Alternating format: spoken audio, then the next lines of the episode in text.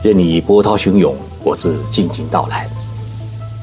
静说日本，冷静才能说出真相。我是徐宁波，在东京给各位讲述日本故事。各位听众朋友，大家好。回国这几天啊，我去了河南省的洛阳市，参观了龙门石窟、白马寺，也去了郑州。在松社书店给静说日本的听众朋友们做了一次讲演，然后来到杭州，特意去参观了一座寺院，拜访了一位高僧。俗话说：“上有天堂，下有苏杭。”杭州虽然没有苏州那样俊秀的江南庭院，却有美如诗画的湖光山色。一个西湖迷倒了多少英雄美人。不是因为我是浙江人，就说江乡的好。杭州确实是我见过的最美丽的城市。一提起杭州的寺院，大家首先想到的是灵隐寺或者是雷峰塔。其实，作为南宋都城的杭州，过去啊，曾经有过三千多座寺院，其数量之多，毫不逊色于日本的京都。但是呢，目前只有十八座，比过去啊少了许多。我去拜访的寺院，可能很多的听众朋友啊都没有听说过，它的名字叫永福禅寺，一般称之为永福寺。永福寺是永远的永，幸福的福。永福寺建在灵隐寺的上面，掩隐于绿林之中，很少有人能够发现它，被称为。中国最美的寺院，我之所以啊要去拜会这座寺院，是因为这座寺院与江户时代以来的日本社会与文化有着十分紧密的关联，对日本近代文化产生过十分重要的影响。永福寺的寺院，它的历史啊很悠久，最初建于东晋咸和初年，由来自印度的高僧慧理法师创立。据悉，慧理法师在创建灵隐寺时，永福寺便他的隐修之地。算起来，永福寺已有一千六百多年的历史。永福寺可能是杭州最高处的寺院之一，有“钱塘第一福地”的美誉。在这里呀，可以俯瞰整个西湖，但是你在西湖的任何一个地方都看不到它，所以。永福寺永远给人一种神秘的面纱，你只有攀登上一阶阶台阶，走进它，才有机会领略它的美丽。永福寺在一千六百多年间几度兴飞，清朝初年之后，更是因为当家大师东渡日本之后呢，渐渐沉寂于世。在荒废了三百多年之后，直到二零零三年。曾经在天台山佛学院担任教务长的月真法师来到了杭州，他发宏愿啊，要在一片废墟上重建永福寺。当时很少有人相信他，但是呢，经过两年多的努力，这座千年古寺重回人间，而寺院的建筑之美、设计布局之精巧，与其他寺院啊难以比拟。这也是永福寺为何一下子成为。网红打卡地的一大原因，因为它实在太美了。我与月真法师神交已久，他长期致力于中日佛教文化的交流，也爱看我介绍日本的文章。这次回国啊，我特意赶到杭州去永福寺拜会他。月真法师才五十多岁，是天台宗的第四七代传人，浙江省佛教协会的副会长，也是。中国佛教协会的理事。永福寺占地三百多亩，比灵隐寺大了许多，但是它的布局是错落有致，没有采用中国传统寺院的中轴为主、左右对称的格局，而是一种充满禅意的不对称的方式，依山而建，择地供佛，使得山与寺浑然一体，颠与灵相得益彰。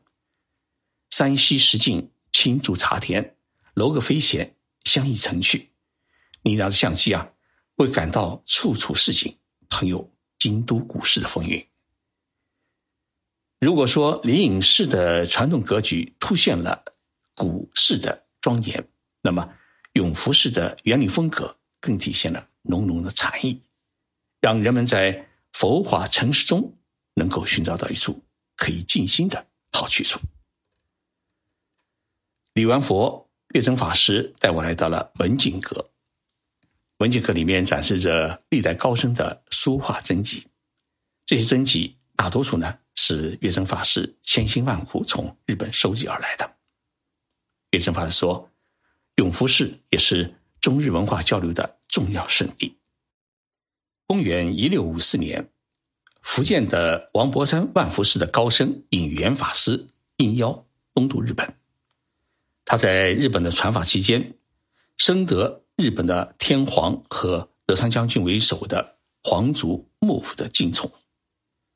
隐元大师是在中日两国交流中断了三百多年之后，难得的一位赴日本传法的中国高僧。他不仅给日本带去了佛学经义，还带去了中国当时先进的文化和科学技术，对日本江户时期经济社会的发展产生了重要的影响。他在日本开创的新的禅宗宗派叫黄伯宗，事实上，黄伯宗就成了。日本皇室最为推崇的佛教宗派，每一位日本天皇即位以后，都要给影元大师创建的大阪万福寺送一份礼，以示敬意。影元大师在日本啊，还做了三件事。第一件事情呢，是教会了日本人如何煎茶。以前的日本茶道是贵族武士们的游戏，程序是十分的繁杂，一般的老百姓啊。很少有机会喝到茶水。隐元法师把福建的功夫茶文化呢带到了日本，教会了日本老百姓如何泡茶。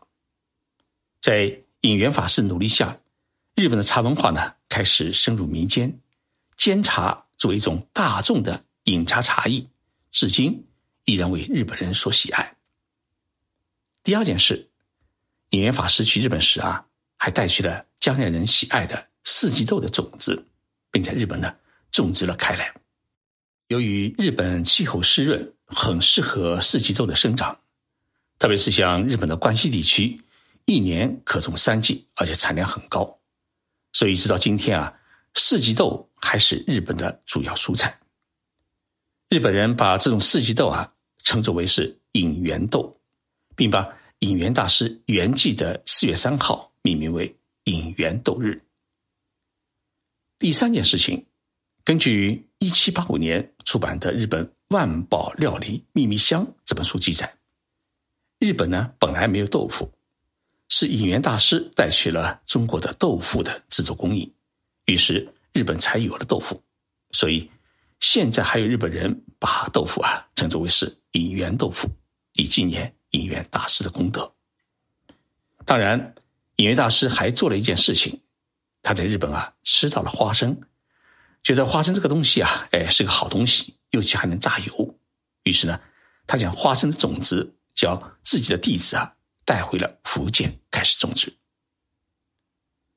除了引元大师在明末清初东渡日本，对日本社会产生了重大影响的中国禅师，还有一位名叫东皋行月。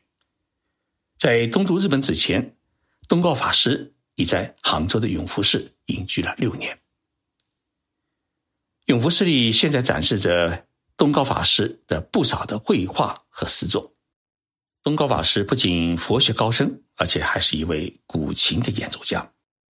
东高法师在东渡日本时，携带了七弦古琴，总共是三张，其中玉顺一琴现在还留存在东京的国立博物馆。当时七弦古琴在日本已经失传了五百多年。东阁法师复兴了日本的琴道，因此呢，也被日本尊为是古琴复兴之祖。日本的《日本琴史遗书》曾经有这样的记载，说琴学胜于日本，东高自宫也。他留下的《东高琴谱》，至今依然是日本音乐学校的教科书。精于书画篆刻的东高法师，在日本还传授了中国篆刻的传统和技法，让日本人啊第一次领略到了篆刻的妙趣。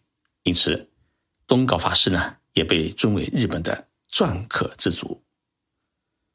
如今的永福寺高僧传承了先祖们的衣钵，积极以禅意来弘扬传统的书法、画法、琴法，使得永福寺成了一座重要的文化禅寺。中国佛教协会把永福寺啊，哎作为是传统文化的传承基地。作为永福寺都监的月真法师，他的书法呢是端然雅静、张和有度、笔触娟秀。用文化大家余秋伟先生的话说，月真法师的字啊，有一种可贵的轻松和飘逸，一种无拘无束、无羁无伴的舒展顺缓。用佛教用语来说，可称之为是明心见性。而永福寺的方丈念顺法师则悟得一首好古琴，是先祖东皋星月法师的指引。月真法师多次访问日本，并建立了中日佛教文化的交流基金，推进两国佛教文化的相互传承与借鉴，重续永福寺与日本佛教界的法脉之源。二零一九年二月，日本佛教临济宗以圆觉寺关长、华严大学总长横田南林长老为团长，总共组织了七派十八座寺院的住持，组成了一个巡礼团。来采访永福寺这件事呢，也成了近年来中日佛教文化交流的一个佳话。永福寺呢，有一座杭州唯一的寺院茶室，叫福泉茶院。福泉茶院里面的所有的茶，都是永福寺的僧人们自己种植和炒制的。佛法、书法、琴法、茶法，这四法交融，构成了永福寺成为中国最美寺院的。丰富的文化的内涵。月真法师亲自泡了茶来招待我，让我体验到了永福寺一千六百多年来厚重的历史与文化，也感悟到了推进中两国文化交流的一份责任。临别时，月真法师送我四个字，叫“静观众妙”，内涵呢比我喜马拉雅节目《静观日本》更宏大、更深远。我知道。这是月真法师给予我的一份鼓励和期许。大家以后到杭州啊，千万别错过这座美丽的千年古寺，这是一生值得一去的寺院。谢谢大家收听这期节目，我们下期节目再见。